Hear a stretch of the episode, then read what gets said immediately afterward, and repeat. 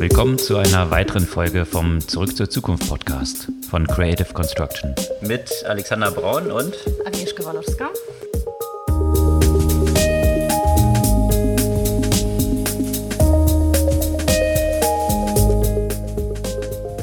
Was gab es Neues letzte Woche? Ja, leider nichts Neues im positiven Sinne. Wir werden uns weiterhin sehr stark in dieser Folge mit der russischen Invasion auf die Ukraine und den entsprechenden Konsequenzen für die Technologie und für die Menschen befassen. Und wie eben Technologien mit den Menschen und den Möglichkeiten, die die Menschen haben in der Ukraine, in Russland, aber auch darüber hinaus dann eben zusammenhängen. Genau. Und da gibt es ja eine Reihe von Themen, natürlich sehr stark das Thema rund um Meinungsfreiheit und Informationszugang in Russland, über Cybersecurity, über Krypto, die eine Rolle spielen, über die Rolle Chinas. Also ein breites Spektrum von Themen. Genau, besonders China wird dort sicherlich auch sehr interessant sein, gerade vor dem Hintergrund, dass Russland übers Wochenende kam diese Meldung raus, ja auch China um Unterstützung gebeten hat, was Waffen angeht. Mhm. Und da wird es eben spannend sein zu sehen, wie die Unterstützung auch im digitalen Bereich, Stichwort mhm. TikTok und ein paar andere Aspekte, Aspekte, App Stores in China, VPNs, ob man dort so Parallelen sehen kann, was sich auch vielleicht für Russland und Tech-Unternehmen dort dann wiederum entwickeln könnte. Und da steigen wir auch so ein bisschen noch rein. Darüber hinaus hattest du ja auch Krypto schon erwähnt. Das sind dann auch so ein bisschen Themen, die weitergehen als jetzt in Anführungsstrichen nur die russische Invasion in der Ukraine. Was sind eigentlich so die normalen Themen, die wir ohne Putin jetzt so berichtet hätten? Da gibt es natürlich auch ein paar sehr interessante Entwicklungen, die aber vor dem Hintergrund der aktuellen Ereignisse natürlich so ein bisschen ja,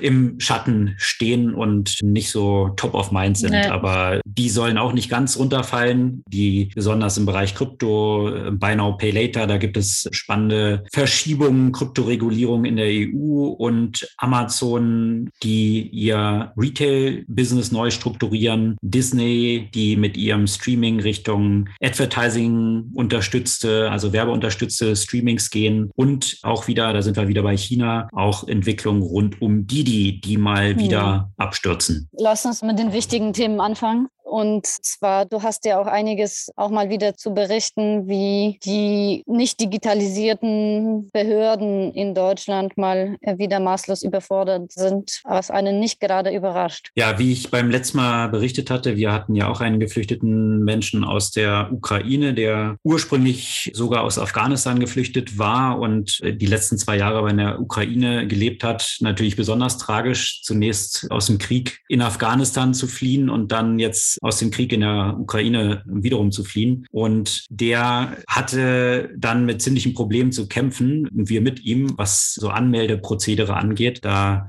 gibt es ja dann das Landesamt Lageso in Berlin, wo wir dann aufgeschlagen sind bezüglich Anmeldeprozessen. Und das zeigte sich dann sehr schnell, dass die Verwaltung in Deutschland, ich glaube, das betrifft jetzt nicht nur Berlin, mm -mm. ziemlich überfordert ist von diesem ganzen Kontext. Das kann man in gewisser Weise nachvollziehen ziehen. Ist natürlich auch eine außerordentliche Situation, die jetzt hier gerade natürlich durch diese dramatischen Ereignisse dort entstanden ist. Aber es war schon sehr chaotisch, wo dann was genau zu machen war. Das änderte sich auch quasi stündlich. Er musste sich dann immer wieder an anderen Schlangen anstellen und ja, hat jetzt dort tatsächlich aber erstmal eine erste Überbrückung als Unterkunft erhalten. Und unterdessen, ich bin ähnlich wie du, ja gerade nicht in Deutschland unterwegs, ist bei uns eine fünfköpfige Familie untergekommen, die unterdessen schon auf sieben Köpfe angestiegen ist, die jetzt bei uns wohnen. Und das, ja, insbesondere hatte ich beim letzten Mal auch berichtet mit zwei Kindern, die dort jetzt Unterkunft gefunden haben. Aber grundsätzlich die Schwierigkeit besteht nach wie vor. Berichte jetzt zuletzt vom Tagesspiegel haben auch ergeben, dass eben die Verwaltung in Berlin maßlos überfordert ist. Einerseits tatsächlich von dem Verwaltungsaspekt des Ganzen, aber dann natürlich auch die richtige Anzahl von Unterkünften zu finden. Das ist extrem schwierig.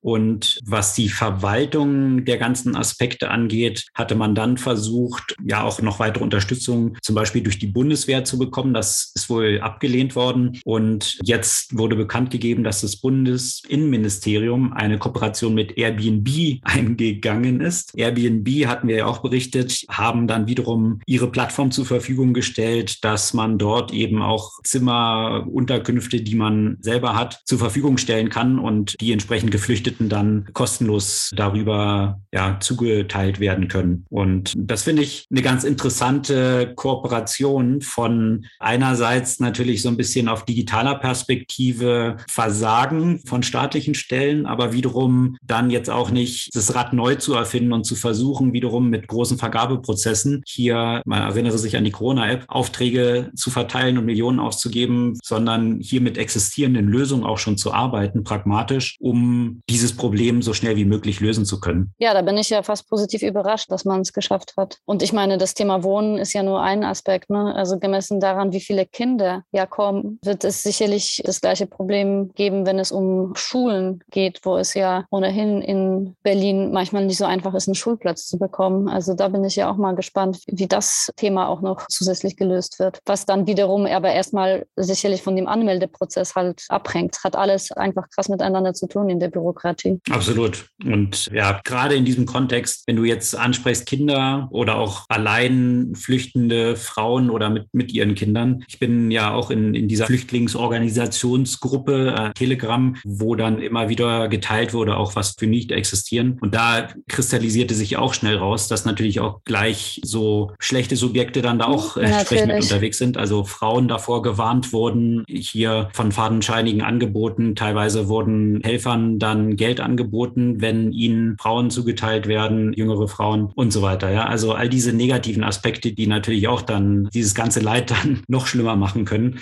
Das ist natürlich auch wichtig, hier dann identifizieren zu können. Das hatte ich mich nämlich auch gefragt, weil wir den Geflüchteten, von denen ich berichtete, den hatten wir ja auch einfach am Busbahnhof quasi abgeholt. Und da gab es ja, was einerseits gut ist, jetzt kein langes bürokratisches Prozedere. Aber ich habe mich dann auch gefragt, da besteht natürlich auch viel Möglichkeit für Missbrauch in so einem Kontext, Absolut. wenn gar nicht ganz klar ist, wo sind diese Menschen jetzt bei ja. wem eigentlich untergekommen und ist es dort sicher, wo sie dann untergekommen sind. Und das ist sicherlich auch was, was jetzt eben über so eine Plattform wie Airbnb, wo dann eine Authentifizierung tatsächlich derjenigen ja auch erfolgt, die dort Raum anbieten, das entsprechend dann auch mit sichergestellt ist. Und das jetzt verwaltungstechnisch vom Scratch aufzubauen, das wäre ja fast ja ein Ding der Unmöglichkeit. Ja, also auf jeden Fall eine interessante Entwicklung und kann ich nochmal nur jeden und jede zu auffordern. Wir teilen natürlich auch die Links in unseren Show Notes, da nochmal zu schauen, was jeder auch dort selbst tun kann und sowohl spenden als auch eben Wohnraum, wenn das möglich ist, hier mit zur Verfügung zu stellen. Und auch wenn man nicht die Möglichkeit hat, Wohnraum zur Verfügung zu stellen, gibt es ja auch viele andere Möglichkeiten, ja auch noch zu helfen. Hat ja nicht jeder die Bedingungen sozusagen, ja, um den Menschen ja auch zumindest ein bisschen Privatsphäre zu geben. Absolut. Und da gibt es natürlich das ganze Spektrum von Geld,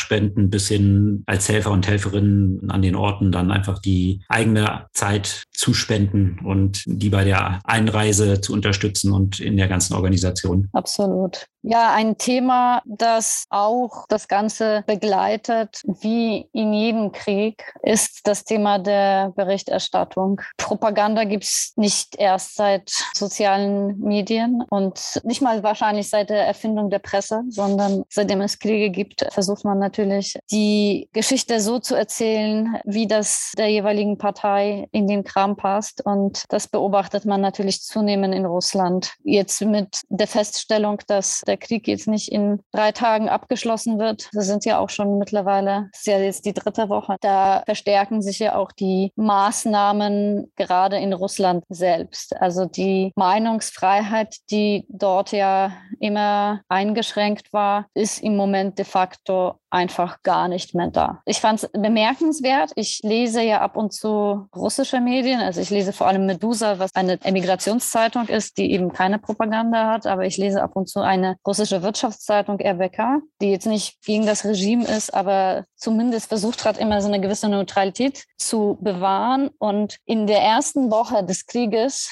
Sie haben sich zwar immer an die Vorgaben gehalten und eine militärische Sonderoperation geschrieben, aber haben immer diese Begriffe, die vorgegeben wurden, in Einführungszeichen genommen. Das tun sie nicht mehr. Also nicht mal diesen Hauch an Widerstand kann noch quasi in den Medien bestehen, wenn man halt weiter berichten möchte. Und es haben einige von euch sicherlich gesehen, dieses Video von einer protestierenden Frau, die auf dem Schild einfach nur zwei Worte hat. Also wirklich ausgeschrieben quasi zwei Worte. Hinter diesen zwei Worten könnte man sich vielleicht vorstellen, dass es dort steht, kein Krieg. Ja, aber es steht dort einfach nur zwei Worte. Und wie sie mit einem Journalisten spricht und sagt, ja, schauen wir mal, wie schnell ich verhaftet werde. Und das dauert vielleicht 15 Sekunden. Also jeder Hauch an Widerstand. Und man hat ja einfach gesehen, ja, wie wenig Leute sich natürlich auf die Straße dann trauen. Und bei den letzten Bildern von Demonstrationen war gefühlt irgendwie fünfmal so viele Spezialeinheiten als Demonstranten, weil die Leute sich dann einfach nicht auf die Straße trauen. Ja. ja.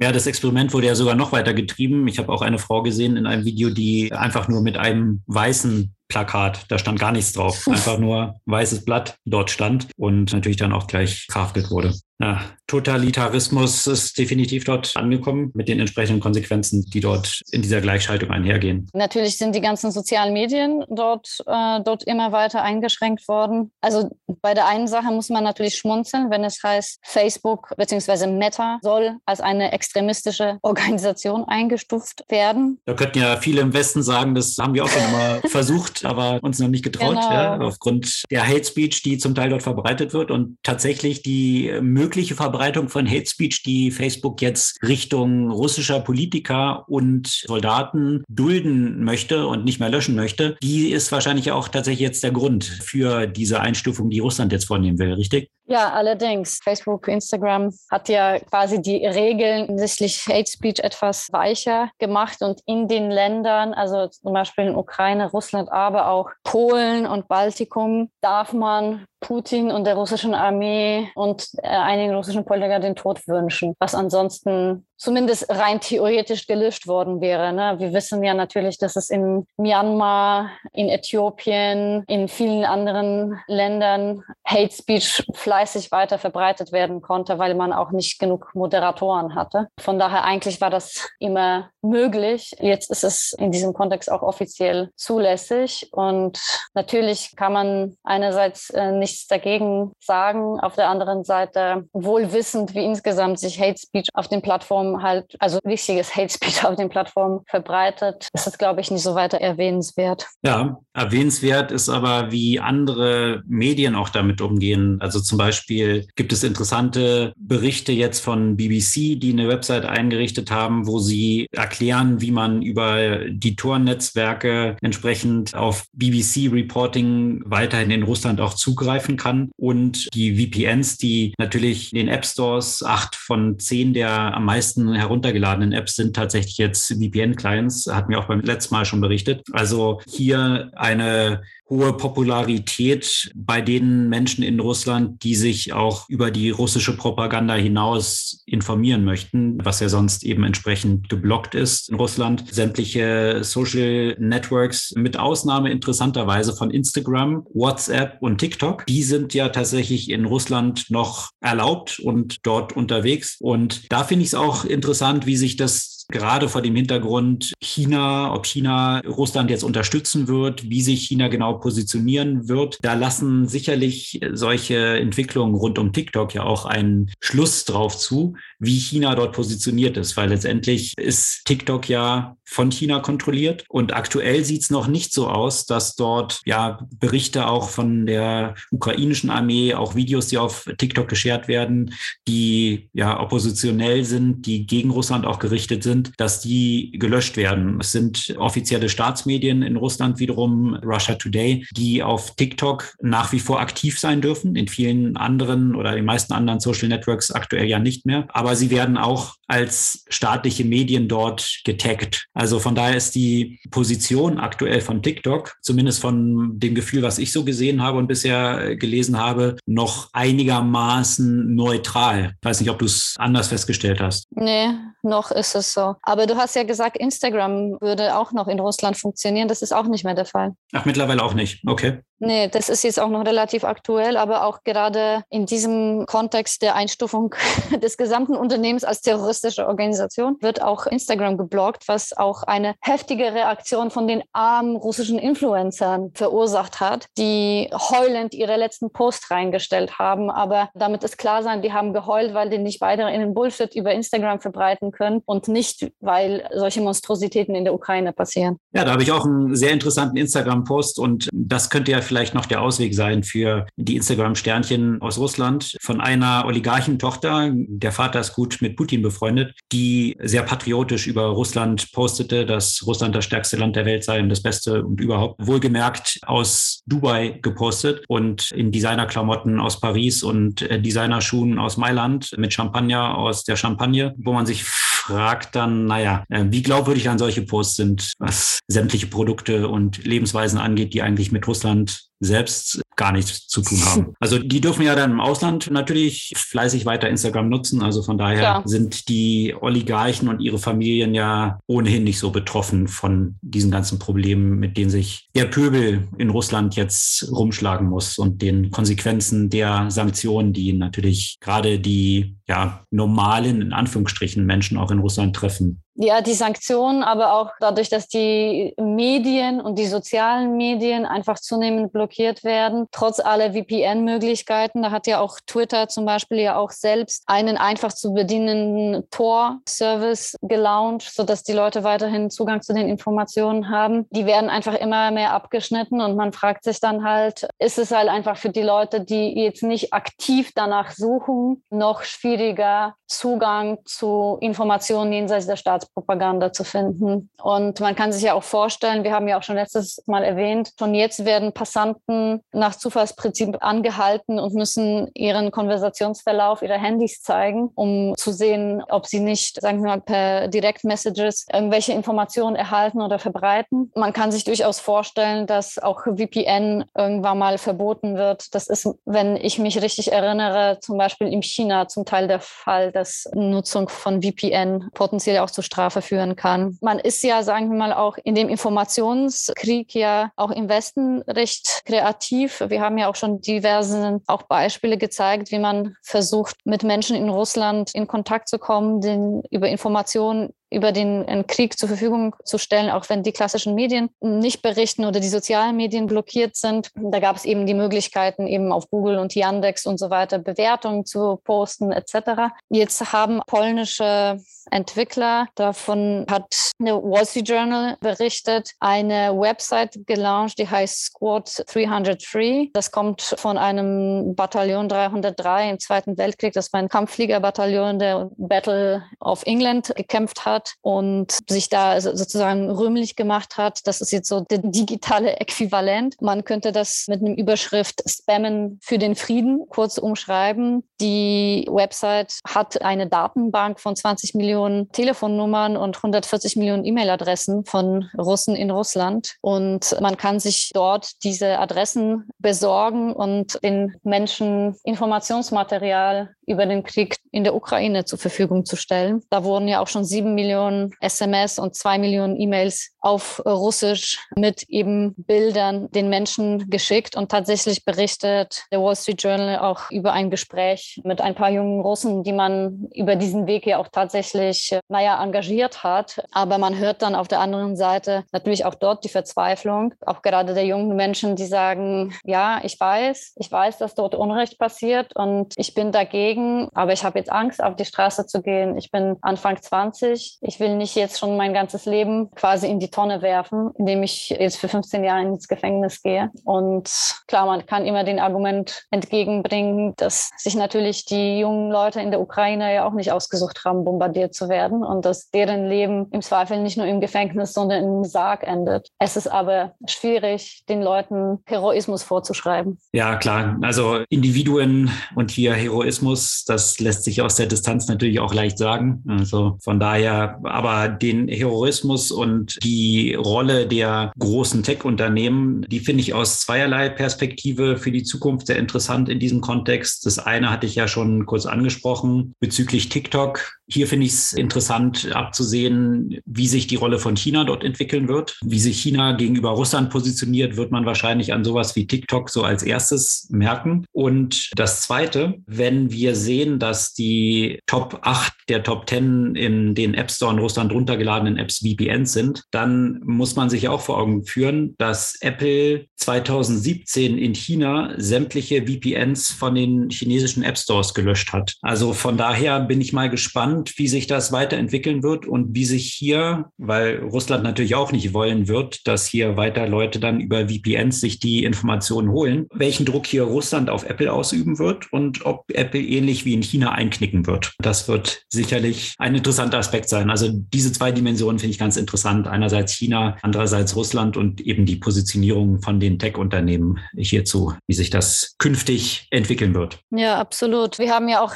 letzte Woche das Thema erwähnt, aber auch vor zwei Jahren oder vor, vor mehr als zwei Jahren mittlerweile, ich glaube, das war 2019, auch mal drüber gesprochen, inwiefern sich Russland auch noch weiter, sagen wir mal, von dem globalen Internet abspalten wird. 2019 haben sie schon einen Versuch unternommen, quasi diese komplette Abtrennung, ne, dieses Russnet, sagen wir mal, als einziges Internet bei sich zuzulassen und alle Verknüpfung zum Westen zu kappen. Jetzt hat man darüber gemunkelt, dass es hier äh, tatsächlich am 11. März die Abtrennung von dem globalen Internet stattfinden sollte. Das ist bis hier so weit tatsächlich nicht erfolgt, nicht passiert. Sind die Verknüpfungen dann doch zu stark oder meinst du, es wird noch passieren? Ja, gute Frage. Ich glaube, da sind so viele Aspekte, die eine ziemliche technische Komplexität bergen. Ich weiß nicht, wie weit da Russland schon ist. Da hat China an der großen Firewall ja schon sehr lange gebaut und ist deswegen in der Lage, hier sehr, sehr viel abzukoppeln. Ich glaube, ganz so schnell wird es für Russland nicht so einfach möglich sein. Ähnlich wie beim Finanz System gibt es halt dort auch sicherlich viele unbeabsichtigte Konsequenzen. Und ja, von daher wird man sicherlich weiter darauf hinarbeiten und China könnte hier sicherlich ein guter Partner sein für Russland in mehrerer Hinsicht. Ja. Apropos China, ne? China und Russland sind ja so die führenden Nationen, wenn es um staatlich gefördertes Hacking geht. Und mit dem Thema Cyberkrieg beschäftigen wir uns ja auch nicht seit gestern und auch nicht erst seitdem der Krieg ausgebrochen ist, sondern gerade im Kontext von der Ukraine fanden ja Cyberangriffe von der russischen Seite ja schon in den letzten acht Jahren mehr oder weniger statt, was dazu geführt wurde, dass den Cybersecurity Security-Experten zufolge Ukraine eigentlich gegen solche Angriffe viel besser gewappnet ist, als das zum Beispiel in Deutschland oder anderen europäischen Ländern oder sogar im Kontext von USA der Fall wäre, weil es dann doch was anderes ist, wenn du, sagen wir mal, täglich tatsächliche Angriffe abwehren musst im Verhältnis zu Angriffen, die rein theoretisch sind. Letzte Woche kam dann ja auch noch dazu eine Meldung, dass die Ukraine letztendlich die ganze IT also staatliche IT-Infrastruktur parallelisiert, um alles auch irgendwo in Westeuropa beziehungsweise außerhalb des Landes zur Verfügung zu haben für den Fall der Fälle, was auch immer das bedeuten könnte, der Fall der Fälle. Und in Deutschland auch, das haben wir eigentlich auch schon letzte, vorletzte, in vielen Wochen, dass die ganze Zeit davor gewarnt wird von Angriffen an deutsche Hochwertziele, also die relevante Infrastruktur. Da häufen sich eben Meldungen, dass da potenzielle Angriffe stattfinden können. In Polen gab es ja auch schon einige Versuche in den letzten Wochen beziehungsweise im letzten Monat. Und ja, es ist sicherlich auch eine große Herausforderung auch für die NATO, wie mit solcher Arten der Kriegsführung umzugehen ist. Ja, und da gibt es ja auch entsprechende Anstrengungen. Wir hatten vor einer ganzen Reihe von Folgen ja auch schon mal zum Beispiel von diesem Cyber Innovation Hub der Bundeswehr berichtet. Die Nachrichtendienste und die Militärs haben natürlich auch die Dringlichkeit erkannt. Wie weit sie da schon sind, da wird sich wahrscheinlich nicht jeder so offen in die Karten schauen lassen. Was ich aber ganz interessant fand, weil natürlich die Grundlage dafür natürlich auch Tech Talent ist, ist, dass der ehemalige Leiter dieses Cyber Innovation Hubs der Bundeswehr, Marcel Otto John, jetzt eine Initiative gestartet hat, Tech Talent aus der russischen Armee einzustellen, wenn sie desertieren. Also sie können sich über eine Webseite, die er generiert hat, dort anmelden, um Tech-Jobs dann zu bekommen und damit zur Dissertation auffordern. Ja, mal schauen. Letztendlich eine ganz, ganz interessante Initiative. Mal gucken, was da ankommt und ob es einzelne Applicants dort geben wird. Ja, klingt so ein bisschen nach einem Gag, weil ich meine, die Leute müssen erstmal, ich meine, die müssen dort irgendwie davon erfahren und dann noch die Eier dazu haben, sich da irgendwie zu bewerben und was das für die für Konsequenzen haben kann, wenn das rauskommt. Also einfach wird es sicherlich nicht sein. Und dann ist natürlich die Frage, wie zuverlässig solche Leute dann ja auch im Zweifel sind. Mhm. Wenn du einmal die Fronten wechselst, wechselst du die nicht nochmal. Naja. Oder hast du sie wirklich gewechselt? Oder? Genau, ja. ja. Also von daher alles nicht so einfach. Ja, hast du noch weitere Themen direkt jetzt Ukraine und Russland? Vielleicht noch ein Thema, was dann gleich in Richtung äh, Krypto geht. Es gab ein längeres Interview mit Nadia Tolokonnikova. Das ist eine von den Pussy Riot, die auch fast zwei Jahre im russischen Lager für ihre Aktion verbringen musste. Jetzt ist sie in einem undisclosed place und äh, sie hat gleich zum Anfang, als der Angriff auf die Ukraine stattgefunden hat, eine Aktion gestartet mit einem NFT und eben ein NFT mit einer ukrainischen Flagge, das gleich in wenigen Tagen sieben Millionen Dollar generiert hat und zugunsten der Ukraine fließt. Der Beitrag lohnt sich sowieso zu lesen. Das ist eine spannende, mutige Frau, aber das zeigt ja auch, welche Rolle in dieser Situation ja auch Krypto spielt und auch die Tatsache, dass NFT noch so eine doch relativ neue Erscheinung ist, dass es auch wirklich zu so einem Zweck ja auch gut genutzt werden kann. Ja, rund um Krypto gab es tatsächlich auch eine ganze Reihe von interessanten News vergangener Woche, die mehr die Fundamente von Krypto beziehungsweise die Regulierung von Krypto betreffen. Und zwar ein Executive Order von Joe Biden, also dem US-Präsidenten, der seine Kontroll- oder Treasury Department und Federal Agencies dort aufgefordert hat, das genauer zu untersuchen, was denn die Konsequenzen für die National Security, also nationale Sicherheit und die Finanzstabilität von Krypto sein könnte. Und allein, dass es diese Top Attention jetzt hat, dass der Präsident dort einen Executive Order unterzeichnet, hat gleich dazu geführt, dass Krypto durch die Bank kräftig gestiegen ist nach dieser Ankündigung. Also von daher zeigt es auch sehr stark, dass dass Krypto hier diese nächste Stufe einer Reifephase erreicht, wo es nicht mehr darum geht, zwangsläufig das bestehende System zu disrupten, sondern eigentlich Teil des bestehenden Systems zu werden. Und der Weg, in dem das möglich wird, ist eben über Regulierung. Und dass die Regulierung jetzt eben nicht mehr als ein Bekämpfen aufgefasst wird, sondern, wie sich es in den Kursen zeigt, eher als eine Bestätigung, dass es tatsächlich einen Reifegrad erreicht hat und nicht nur irgendwie so eine Spinnerei von irgendwelchen Krypto Freaks ist. Also das war die Seite USA. In der EU gibt es auch eine Regulierung, die heute Montag, Montag nehmen wir einen Podcast auf, Dienstag wird der veröffentlicht. Also wenn ihr das am Dienstag hört, gestern erfolgt sein wird in der EU. Und zwar gibt es dort eine Vorlage, die die Sustainability, also die Nachhaltigkeit von Kryptowährungen adressiert. Und da ist eine Passage drin für eine Regulierung, die Kryptowährungen in der EU verbieten soll, deren Konsensmechanismus auf Proof of Work basiert. Also es gibt ja diese zwei Möglichkeiten, Proof of Work und Proof of Stake. Proof of Work ist eben entsprechend sehr aufwendig, weil sehr komplizierte Rechenrätsel, um es jetzt mal äh, salopp zu formulieren, gelöst werden müssen, um entsprechend eine Transaktion zu bestätigen. Und da gab es ja viele Diskussionen, wie viel Energie dort entsprechend verbraucht wird. Und hier soll entsprechend des Gesetzentwurfs das in der EU möglicherweise verboten werden, was natürlich ein schwerer Schlag fürs ganze Kryptoumfeld innerhalb der EU wäre. Und dementsprechend schlägt es auch schon recht hohe Wellen. Dieser Gesetzesentwurf wurde dann zwischenzeitlich noch mal abgeändert. Da war die Passage dann raus raus. In der letzten Vorlage ist sie jetzt wieder drin. Also man sieht, dass dort ein Ring stattfindet. Die Lösung, wo zum Beispiel auch Ethereum hinarbeitet, ist dann eben ein Proof of Stake, also wo es weniger energieaufwendig ist, diesen Konsens zu erreichen. Also das sind zwei starke Strömungen, die hier bezüglich Regulierung gerade unterwegs sind. Mal schauen, wie es sich in der EU entsprechend auswirken wird und was dort tatsächlich dann als Gesetz auch verabschiedet wird.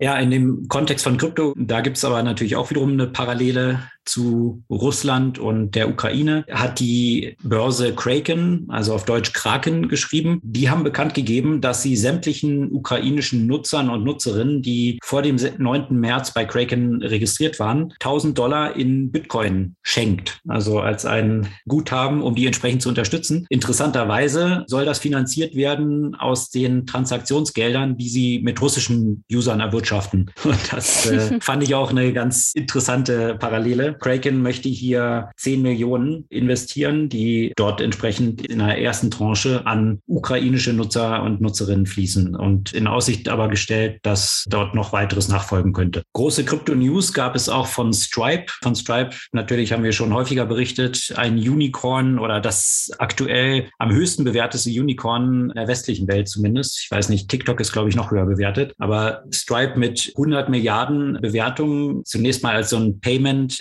Enabler gestartet. Die haben bekannt gegeben, dass sie jetzt auch eben Krypto-Zugang ermöglichen, also über 180 Währungen die Konversion von Fiat in Krypto einfach ermöglichen und auch umgekehrt. Also das heißt, die Zielgruppe sind hier entsprechend andere Marktplätze, Kryptobörsen, die damit in ganz vielen Ländern diesen Zugang ermöglichen können, kombiniert mit KYC, also eben entsprechend den Sicherheitsvorkehrungen auch, dass man wirklich weiß, um welche Nutzer es sich handelt. Das quasi als eine einfache Pay-as-you-go-Lösung, die man über eine Schnittstelle bei sich dann integrieren kann. Also das ist sicherlich ein recht großer Move von Stripe und geht auch in Konkurrenz zu solchen Playern wie MoonPay, von denen wir auch berichtet hatten, die eine sensationelle Series A-Runde, die größte, die je geraced wurde, von 555 Millionen zu einer Bewertung von 3,4 Milliarden im vergangenen Jahr abgeschlossen hatten. Also, dass jetzt hier Stripe einsteigt, ist sicherlich auch eine Kriegserklärung an solche Player und zeigt so ein bisschen die Ambitionen, die jetzt Stripe auch im Krypto-Umfeld hat. Was natürlich auch so ein bisschen untermauert. Stripe hatte das ja schon mal angestrengt, aber sich dann davon zurückgezogen, dass sie jetzt wieder in Krypto gehen, nachdem sie 2018 das beendet hatten, zeigt eben, dass hier so eine reife Phase für dieses ganze Krypto-Umfeld immer stärker auch erreicht zu sein scheint. Ja, man sieht ja auch jetzt gerade, jetzt bei den Themen, die du jetzt gerade erwähnt hast, aber auch sonst, die ersten zwei Wochen nach der russischen Invasion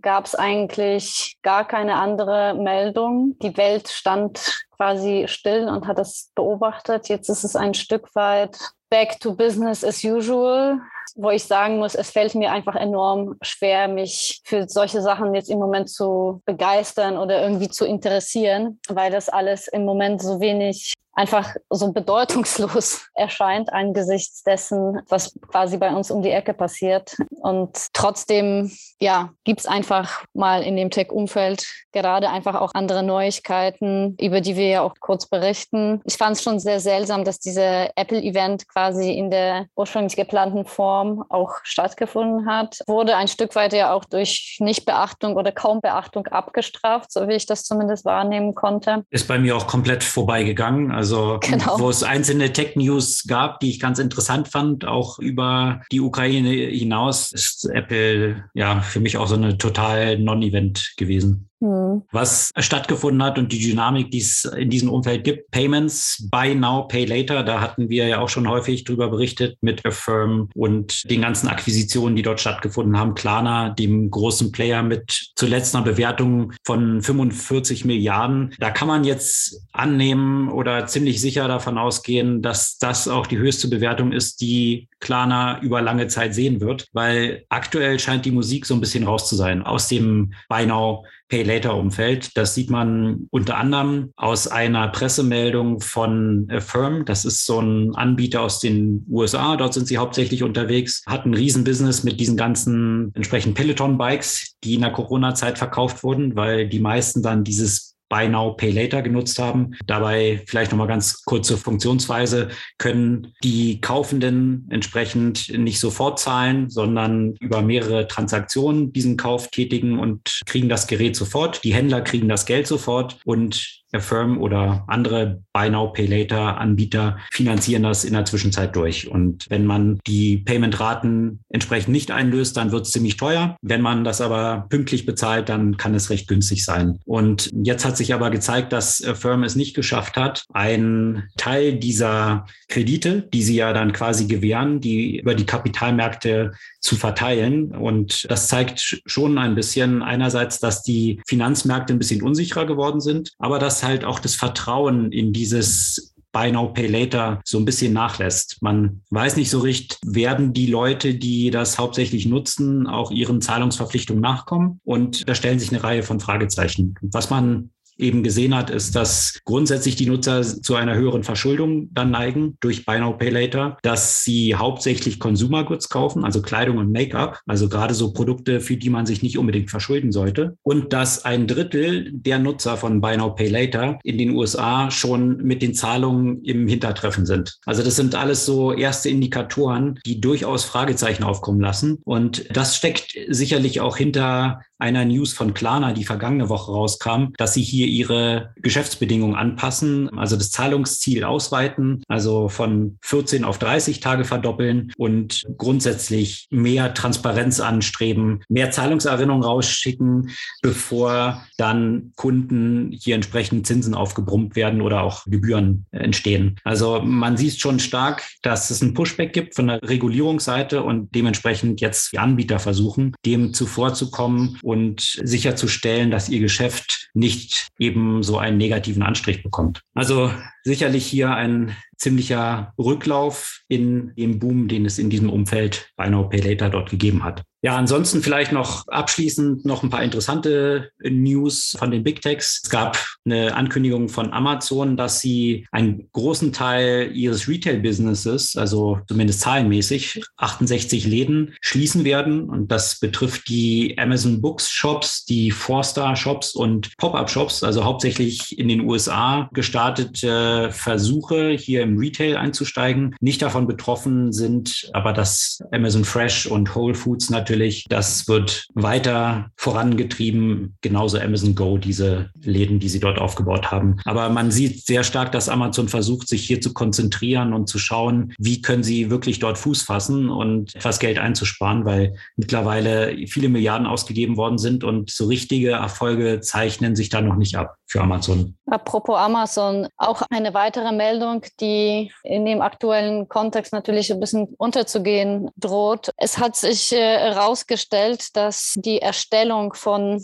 diversen nativen Amazon-Produkten, die sie ja zunehmend vertreiben, die findet ja zum großen Teil in China statt. Und wie eine NGO aufgedeckt hat, findet äh, sie zum Teil unter Zwangsarbeit von Uiguren statt. Also das ist äh, etwas, wo Amazon sicherlich äh, nochmal genau drauf schauen sollte, wo ihre Güter und in welchen Bedingungen ja erstellt werden. Weil das Unrecht, was ja auch in China Tag für Tag passiert, äh, sollten wir sicherlich auch nicht vergessen angesichts der Themen, die für uns im Moment sicherlich brisanter, aktueller und bedrohender klingen. Auch das passiert weiterhin. Und das waren tatsächliche Amazon-Produkte oder Produkte von Händlern, die auf Amazon verkaufen? Nee, nee, Amazon-Produkte. Amazon-Produkte. Ja, ja, in der anderen Perspektive auch der Händler, die über Amazon verkaufen, wird es wahrscheinlich kaum anders sein, weil natürlich viel davon aus China kommt. Und ja, wenn in China Sachen produziert werden, viel wiederum dort auch aus solchen Fabriken, die von Zwangsarbeitern mit Uiguren besetzt dann entsprechend sind, durchaus auch kommen.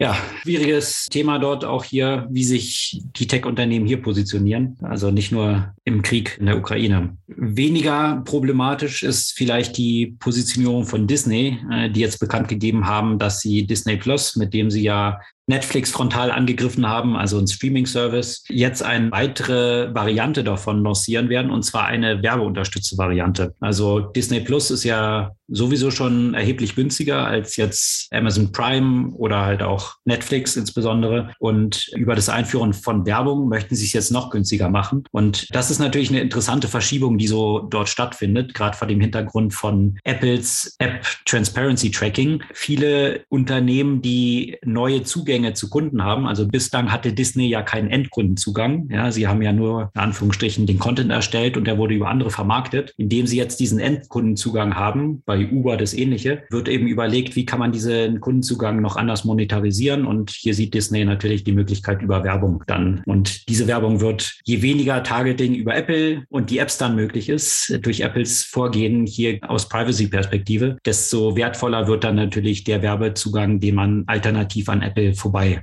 haben kann. Ja, das vielleicht so ein bisschen die Themen drumherum, die sich noch abgespielt haben. Die, die lasse ich jetzt mal weg. Gab es vielleicht noch ganz kurz die News. Die wollten jetzt ja an die Börse gehen. Das ist das chinesische Uber quasi, die sich aus den USA von der Börse zurückziehen werden, wollten in Hongkong an die Börse gehen und da haben sie jetzt bestimmte Data Security Requirements, also Anforderungen an die Datensicherheit, wohl nicht erfüllt, weswegen erstmal der Börsengang in Hongkong abgesagt wurde oder verschoben wurde und die Aktie um 44 Prozent aufgrund dieser News gefallen ist. Das vor dem Hintergrund, dass die, die sowieso schon die ganze Zeit eigentlich im freien Fall ist. Also seit dem Börsengang hat sich der Kurs um 87 Prozent nach unten bewegt. Das hat entsprechend ziemlich weitreichende Konsequenzen für Softbank, die da maßgeblich in Didi investiert sind. Und Uber auch so ein bisschen. Die halten ja auch einen Teil, was sie ja getauscht haben, ihr eigenes Business in manchen Ländern entsprechend an Didi übergeben haben.